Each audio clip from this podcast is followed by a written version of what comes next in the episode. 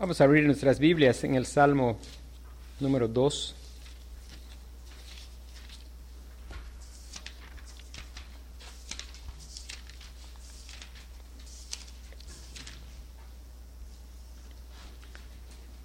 Salmo número 2, dice la palabra de Dios, ¿por qué se amotinan las gentes y los pueblos piensan cosas vanas? Se levantarán los reyes de la tierra y príncipes consultarán unidos contra Jehová y contra su ungido, diciendo, rompamos sus ligaduras y echemos de nosotros sus cuerdas. El que mora en los cielos se reirá el Señor se burlará de ellos, luego hablará a ellos en su furor y los turbará con su ira. Pero yo he puesto mi rey sobre Sión, mi santo monte. Yo publicaré el decreto. Jehová me ha dicho, mi hijo eres tú. Yo te engendré hoy. Pídeme y te daré por herencia las naciones, y como posesión tuya los confines de la tierra. Los quebrantarás con vara de hierro como vasija de alfarero los desmenuzarás. Ahora pues, oh reyes, sed prudentes, admitid amonestación, jueces de la tierra. Servid a Jehová con temor y alegraos con temblor. Honrad al Hijo, para que no se enoje y perezcáis en el camino, pues inflama de pronto su ira. Bienaventurados todos los que en él confían. Damos gracias a Dios porque su palabra es eterna. Su palabra, a pesar de ser un libro antiguo, no envejece. Y su palabra es siempre actual. Nosotros leemos este salmo y vamos a darnos cuenta por la misma escritura cómo desde la caída del hombre ha sido una realidad vigente. El salmo como pueden ver ustedes ahí en, su Biblia, algunos salmos dicen, por ejemplo, el Salmo 3 dice, antes de iniciar, dice Salmo de David cuando huía de delante de Absalón su hijo. Y el Salmo 4 también. Pero el Salmo 2 no dice, no dice quién escribió el Salmo. Sin embargo, en Hechos 4, 25, 26, Lucas atribuye el Salmo a David. Y no olvidemos que David fue un, un tipo del Señor Jesucristo. Era, fue también el rey ungido temporalmente, que era un tipo del Señor Jesucristo. Y este salmo empieza con una, con una pregunta, con una pregunta, dice, ¿por qué se amotinan las gentes y los pueblos piensan cosas vanas? Y la pregunta es una pregunta que muestra cierto grado de turbación. El, salmista estaba turbado. Y en verdad que cuando nosotros miramos la condición y la situación del mundo actual, y cuando, sobre todo, aquellos que Dios nos ha dado luz, entendimiento, nos debe también asombrar, porque la pregunta es una pregunta que se hace ante algo que Él está mirando, que en verdad es una, una verdadera locura estar en contra del Señor es, es la locura absoluta. Es la locura absoluta porque no es la primera vez que se intenta, pero nunca que se ha intentado ha probado dar buenos resultados. En verdad que es no tener idea de la diferencia de fuerzas, la diferencia de entendimiento. Dice la Biblia que como son más altos los cielos que la tierra, si son más altos sus pensamientos que los nuestros. Él es aquel que sostiene la creación con su palabra. Los mismos enemigos que pretenden ah, levantarse en contra de Él viven porque Él les da vida. Y es la locura absoluta amotinarse. Habla de una, una rebelión. Y cuando miramos este salmo vamos a encontrar cuatro cosas. Uno, la situación de la humanidad. En segundo lugar, la situación del Señor. En tercer lugar, el decreto supremo, el decreto del supremo Dios. Y en cuarto lugar, el llamado, el llamado del Dios supremo. Y nuestro tema es la supremacía de Dios. Este pasaje va a ir dejando con mucha claridad el hecho de que Dios es supremo sobre todas las cosas. Un tema que se aborda abundantemente en la escritura en diferentes lugares, hablándonos acerca de que Dios es supremo. Dice la Biblia, por ejemplo, tuya es, oh Jehová, la magnificencia y el poder, la gloria, la victoria y el honor, porque todas las cosas que están en los cielos son tuyas. Dice, tuyo, oh Jehová, es el reino y tú eres excelso sobre todos. De Jehová es la tierra y su plenitud, el mundo y los que en él habitan. ¿Por qué? Porque él la fundó sobre los mares y la firmó sobre los ríos. Y pudiéramos citar innumerables pasajes que hablan acerca de un Dios que es supremo. Isaías va describiendo al Señor y dice, ¿a qué me van a hacer ustedes semejante? ¿O qué imagen me, van a, a componer? Y después empieza a hablar acerca de lo supremo que es Dios y a describir en comparación con la humanidad. Y él dice que las naciones son como el polvo en la balanza. Yo creo que nadie de los que estamos aquí cuando vamos a comprar nos preocupamos porque se le quita el polvo a la báscula. Nadie de nosotros saca un trapo preocupado para decirle al de la tienda, límpialo bien para que no, no nos preocupa el peso. El Señor Isaías, inspirado por el Espíritu Santo, va describiendo ese Dios supremo delante del cual las naciones poderosas de esta tierra son como el polvo de la balanza o como la gota de agua que cae del cubo. Mm, en el tiempo cuando había que acarrear el agua del pozo a la casa, pues uno no estaba preocupado por algunas gotas que caían del cubo entre que usted venía caminando del pozo hasta la casa. No era motivo de preocupación. El Señor, delante del Señor, así son las naciones como la gota de agua que cae del cubo. Y es claro que lo que va desarrollando el Salmo es haciendo énfasis en este hecho de que Dios es supremo, es sobre todas las cosas. Si bien Dios es un Dios cercano para su pueblo, Él es un Dios que está por encima de toda su creación, que es aparte de su creación, que es de otra categoría de su creación. Y en primer lugar, ante eso, es de llamarnos la atención la situación de la humanidad y por qué es que el salmista está haciendo una pregunta. Y la pregunta, ¿por qué se amotinan las gentes? Y empieza a describirnos la situación de la humanidad. Dice, y los pueblos piensan cosas vanas, se levantarán los reyes de la tierra y príncipes consultarán unidos contra Jehová y contra su ungido, diciendo, rompamos sus ligaduras y echemos de nosotros sus cuerdas. Hermanos, Dios creó al hombre en un estado de santidad no confirmado. El hombre estaba en prueba y él podía pecar o no pecar. El hombre decide pecar. El hombre decide rebelarse contra el Señor. El hombre decide, en cierto modo, hacer lo que dice aquí, romper sus ligaduras. La mentira de Satanás fue justamente de que él podía ser como Dios, no tener que depender de Dios. Y esta situación que describe en los primeros tres versículos el salmista es la situación desde la entrada del pecado, desde la caída. Génesis 3, capítulo, capítulo 3, versículo 3 al 6, describe ahí en qué consistió la tentación y cómo es que Adán y Eva pues cedieron ante la tentación de romper sus ligaduras, de ser independientes de Dios, de pensar que se puede ser libre aparte de Dios, cuando en verdad la verdadera libertad está en Dios.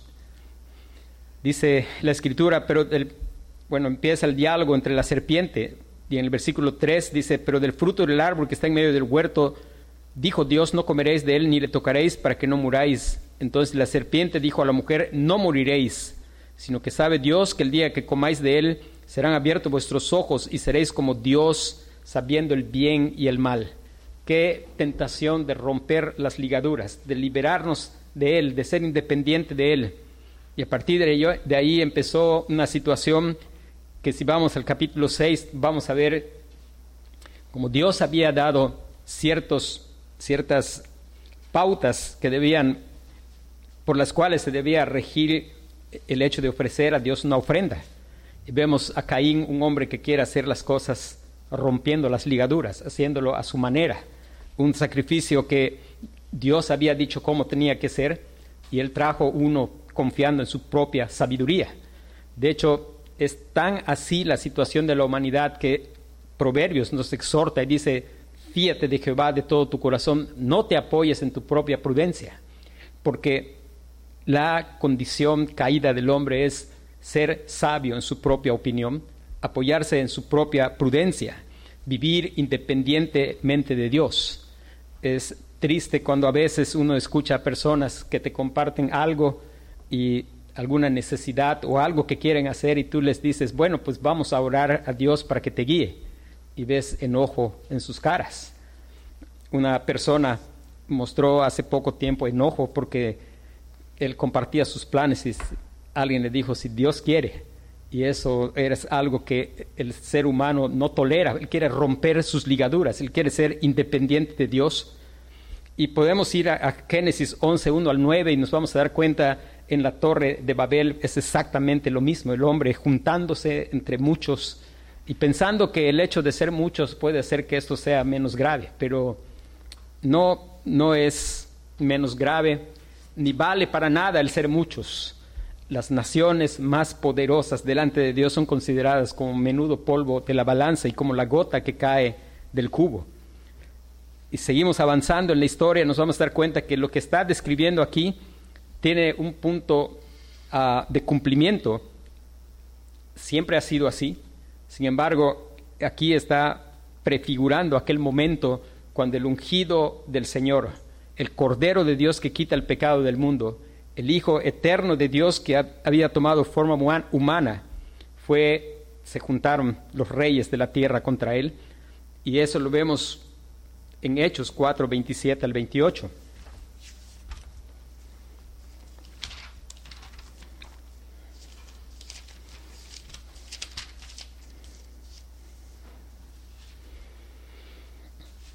Dice, porque verdaderamente se unieron en esta ciudad contra tu Hijo Jesús, a quien ungiste, Herodes y Poncio Pilato, con los gentiles y el pueblo de Israel, para hacer cuanto tu mano y tu consejo habían antes determinado que sucediera. Y ahí está el cumplimiento y está mostrándose la dureza del corazón humano, su rebelión contra Dios, su situación de rebeldía, de querer ser independientes de Dios a lo largo de la historia ha habido diferentes hombres que se han empeñado en ello. Ha habido varios emperadores del Imperio Romano persiguieron el cristianismo e, intentaron erradicarlo, pero el Imperio Romano dejó de existir como tal y podemos llegar a nuestro tiempo, hermanos, y nuestro tiempo no es diferente a otros tiempos. Nuestro tiempo es un tiempo donde el hombre está apurado.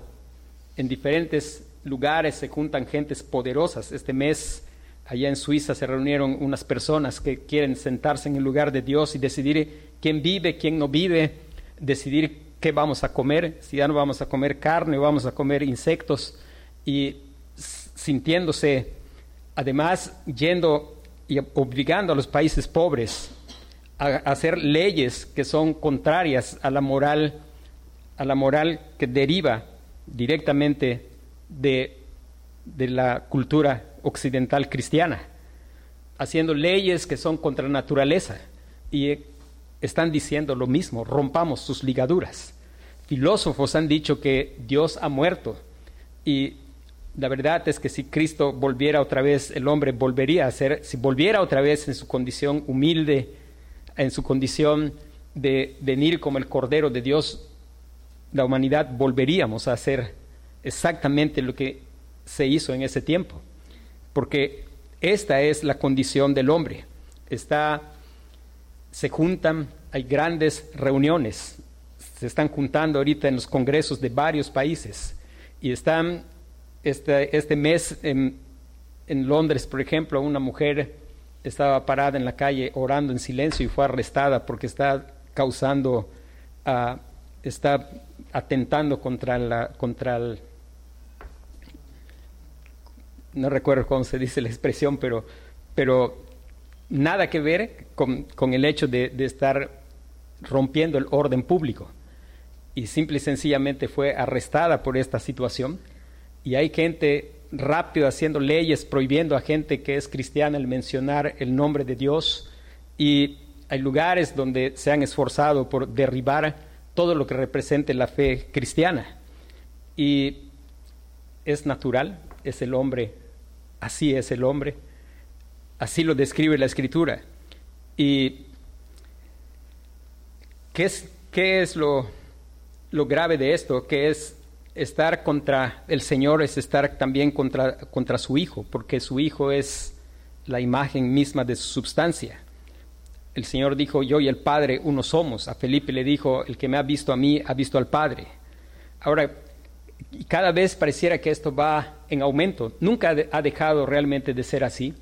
En estos últimos tiempos pareciera que va en aumento.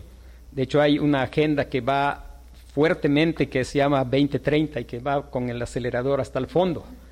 ¿Y qué es, cuál es la situación del Señor ante todo esto?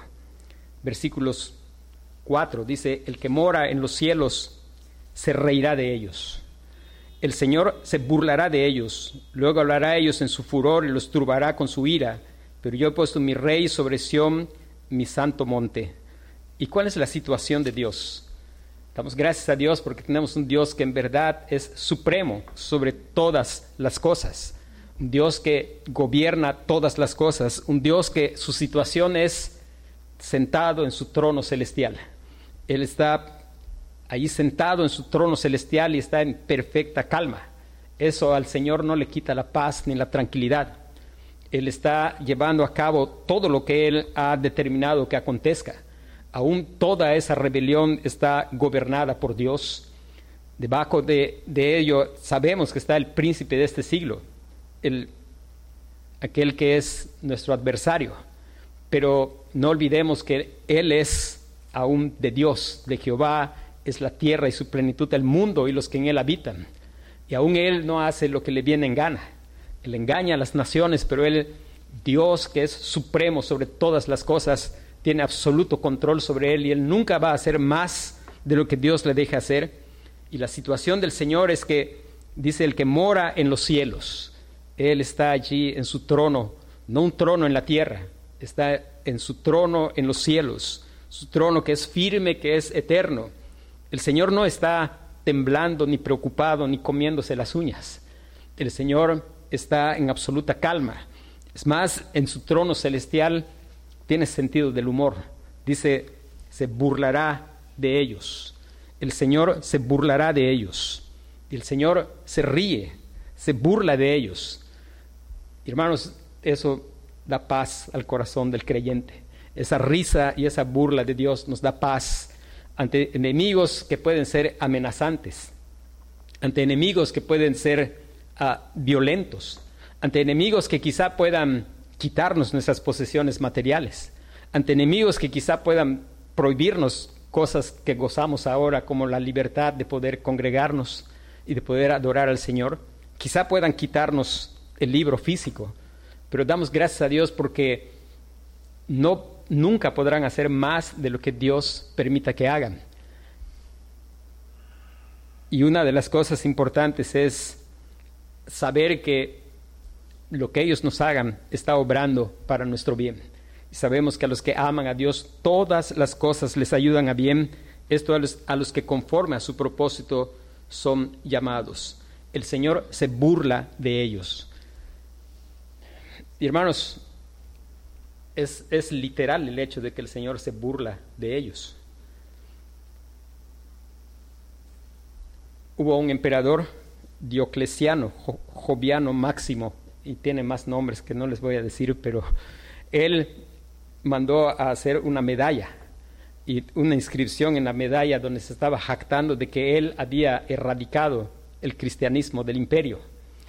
En España, que era el límite más occidental del imperio, creo que hasta el día de hoy hay unos monumentos donde él puso como la tumba del cristianismo.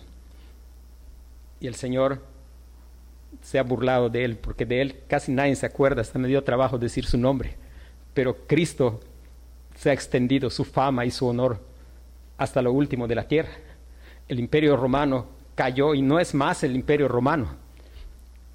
El Partido Comunista chino ha apretado fuertemente contra la iglesia cristiana en la China y sin embargo la iglesia, lejos de debilitarse, es más fuerte que nunca. ¿Por qué? Porque el Señor está haciendo su sentido del humor con ellos. Hubo un filósofo,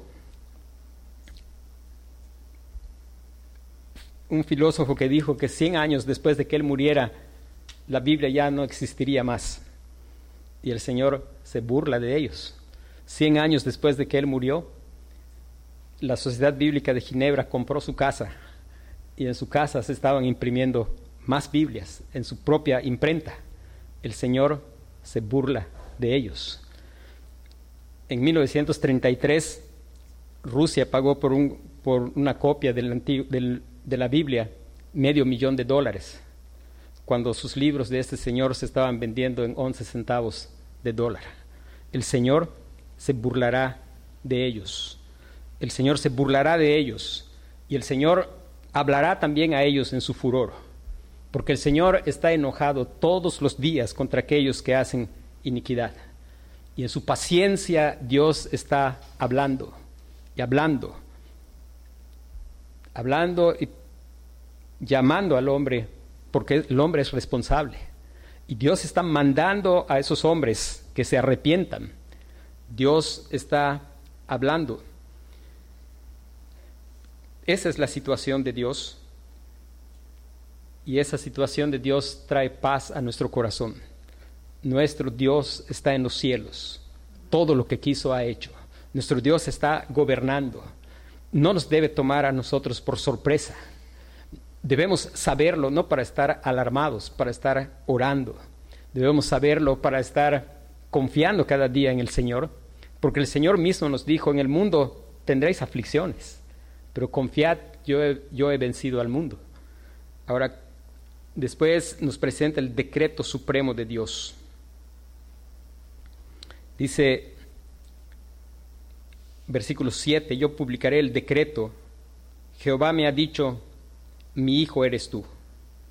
Yo te engendré hoy. El decreto de Dios, de Jehová, de Dios el Padre, está siendo proclamado aquí por Dios el Hijo, por el ungido del Señor. Y ese decreto habla claramente acerca de quién es su Hijo. Y cómo a lo largo de la historia hay quien abiertamente se dice rompamos sus ligaduras y hay quienes encubiertamente también están rompiendo las ligaduras. Algunos se dicen ser fieles a Dios, pero no están aceptando el decreto de Dios mismo. Algunos incluso se ponen nombres, pues que es lamentable la clase de nombres que se ponen, porque algunos dicen llamarse testigos de Jehová, pero no aceptan el decreto eterno de Jehová, de que Cristo es el eterno Hijo de Dios, que claramente dice en el decreto, yo te engendré hoy, no creado, es el eterno Hijo de Dios engendrado, no creado que es uno con el Padre. Eso es parte del decreto eterno. Y algo importante es tener cuidado con personas que nieguen el decreto de Dios, de que Cristo es su eterno Hijo engendrado.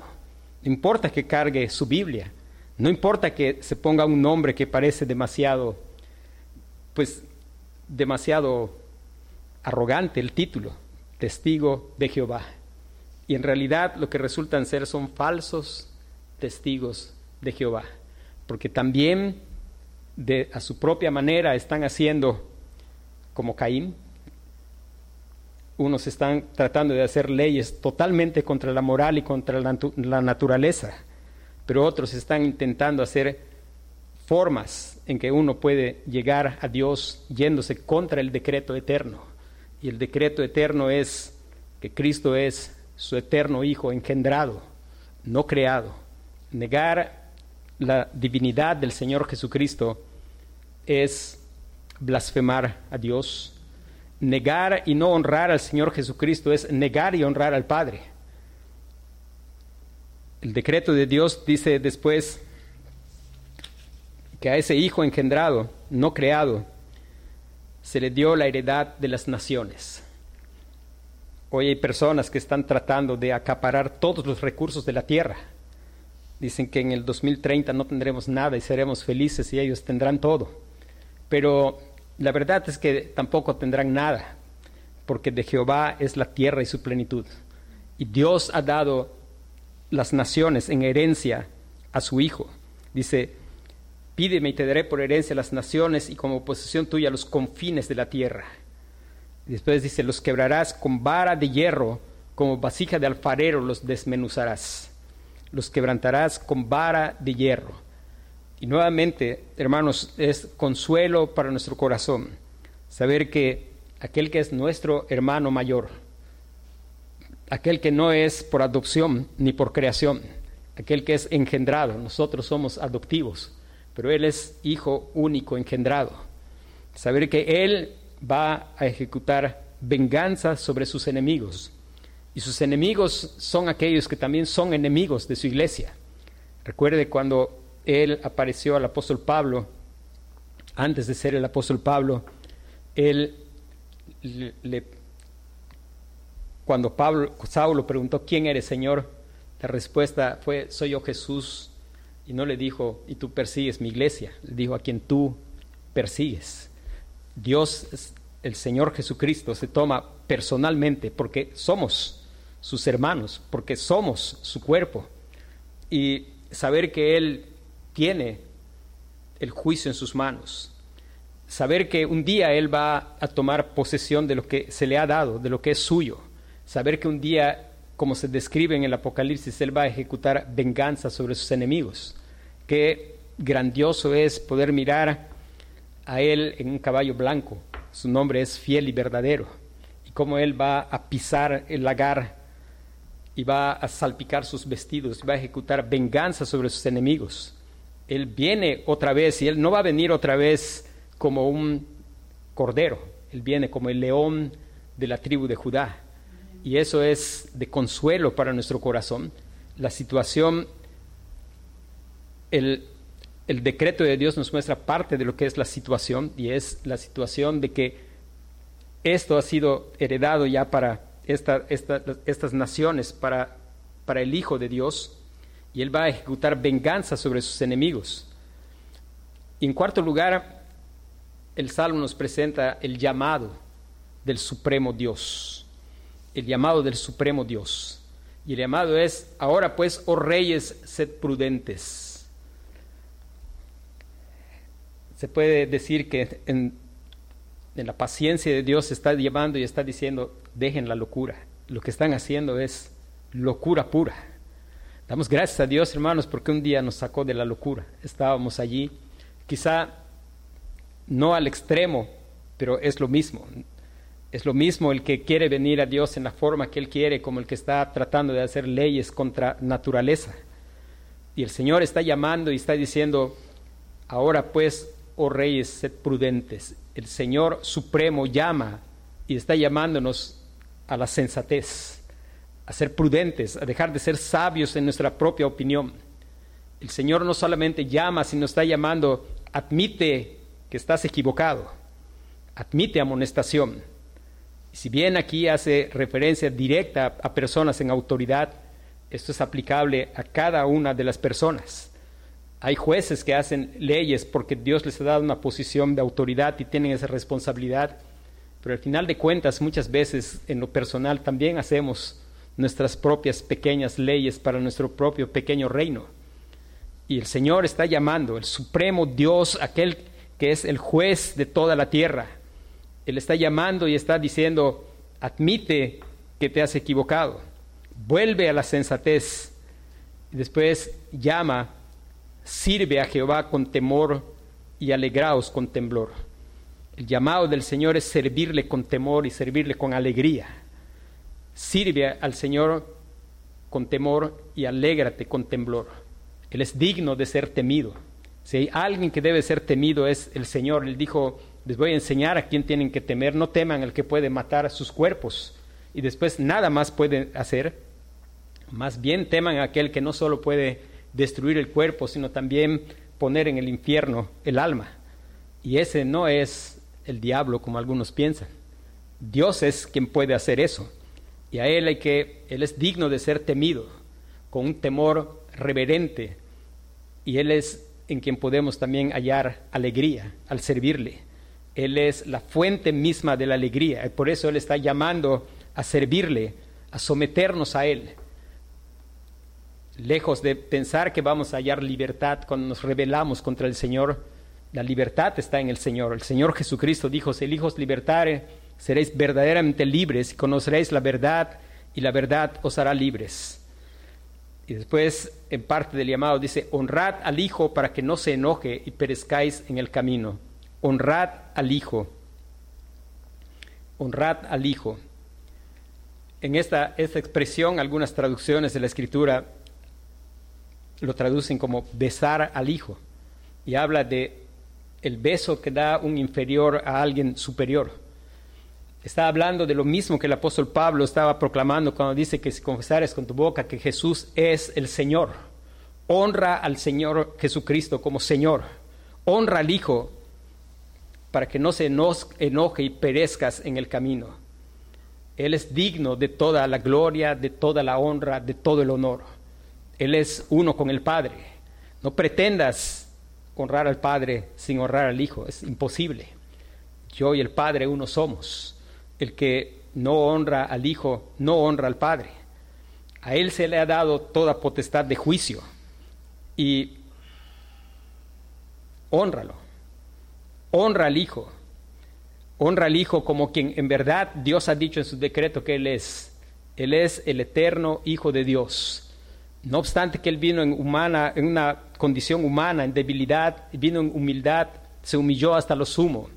Él es digno de toda la gloria, de toda la honra, de todo el honor. Escucha por qué es que Él vino en esa condición. Y lejos de burlarte y menospreciarle, escucha que Él vino así, porque Él vino para identificarse con nosotros. Él vino a pisar este polvo de la tierra y Él vino a hacer lo que nosotros fuimos incapaces de hacer él cumplió siempre la ley, Él obedeció perfectamente la voluntad de su Padre, Él confió siempre en su Padre, siempre descansó en todas las promesas de su Padre.